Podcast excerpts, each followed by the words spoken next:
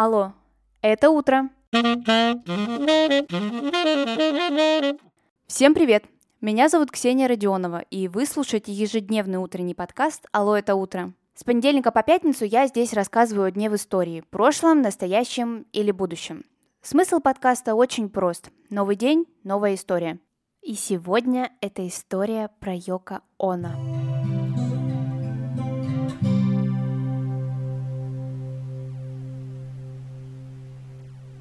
Сегодня, 18 февраля, свой день рождения отмечает японская художница и деятель искусств Йока Оно.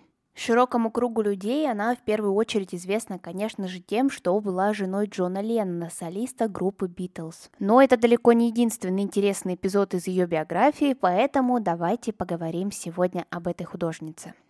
Йоко Оно родилась в Токио. Ее отец был банкиром и работал на две страны – США и Японию. Поэтому в первые годы жизни художницы ее семья достаточно часто переезжала с одного места на другое. Во время Второй мировой войны Йоко Оно с матерью проживали в Токио. Отец же стал военнопленным, и некоторое время его семья даже не знала, где он находится. По окончанию Второй мировой войны Йоко Оно решает вернуться в Америку, но уже студентка университета. Она решила, что хочет изучать литературу и искусство. Но колледж Сар Лоуренс, где она обучалась, так и не окончила.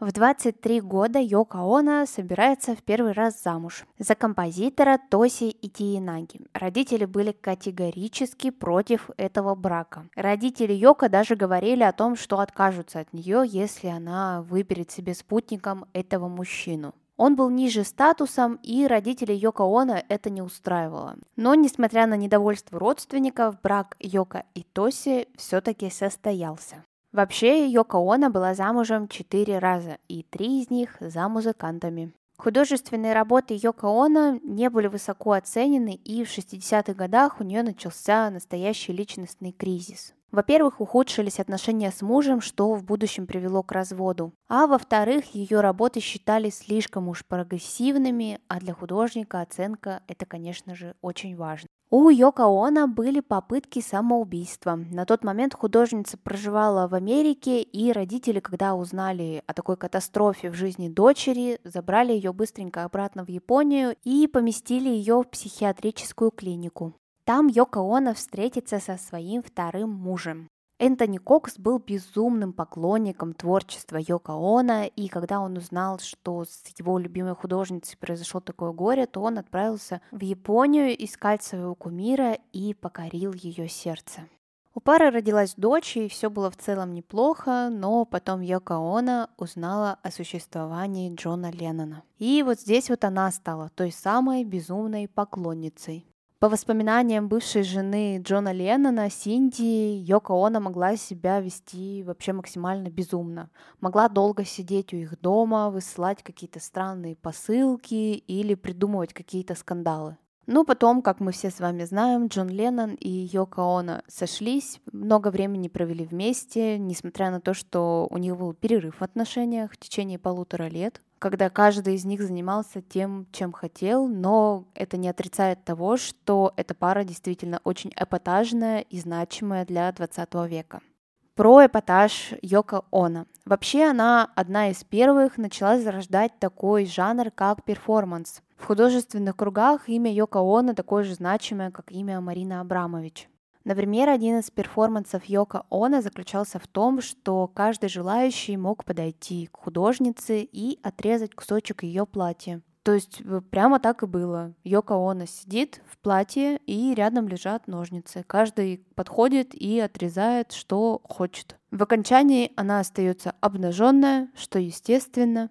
Такой перформанс, кстати, его название было «Отрежь кусок», Йока Оно исполняла в течение трех лет. И здесь испытывалась не только публика, но и сама художница. Для Йоко Оно было важно, чтобы зрители, участники перформанса не были ничем ограничены, то есть не было каких-то границ в куске, который они могли отрезать. Ну, тут что-то сложное из психологии, но вот так вот тестировали и художник, и зрители, и участники сами себя. Многочисленные фанаты группы The Beatles по всему миру не один раз упрекали именно Йоко Оно в том, что она развалила их любимую группу. Но, как утверждали сами участники и позже историки этой группы, это произошло совсем по другим причинам. Но хотя где тут правда, мы с вами уже никогда не узнаем. После убийства Джона Леннона Йоко Оно вышла замуж за антикварного дилера, с которым в браке пробыла больше 20 лет. В настоящее время приобрести какую-либо из работ Йоко Оно практически невозможно. В них самое главное не физическое ощущение, а то, что эта идея вообще в принципе зародилась.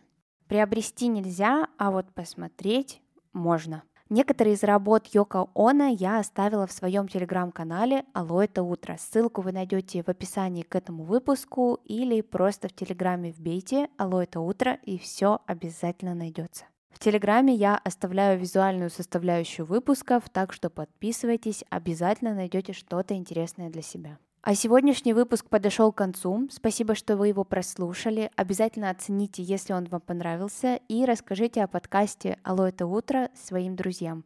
Желаю вам отличного продуктивного дня и хороших выходных. Услышимся в понедельник. Пока-пока.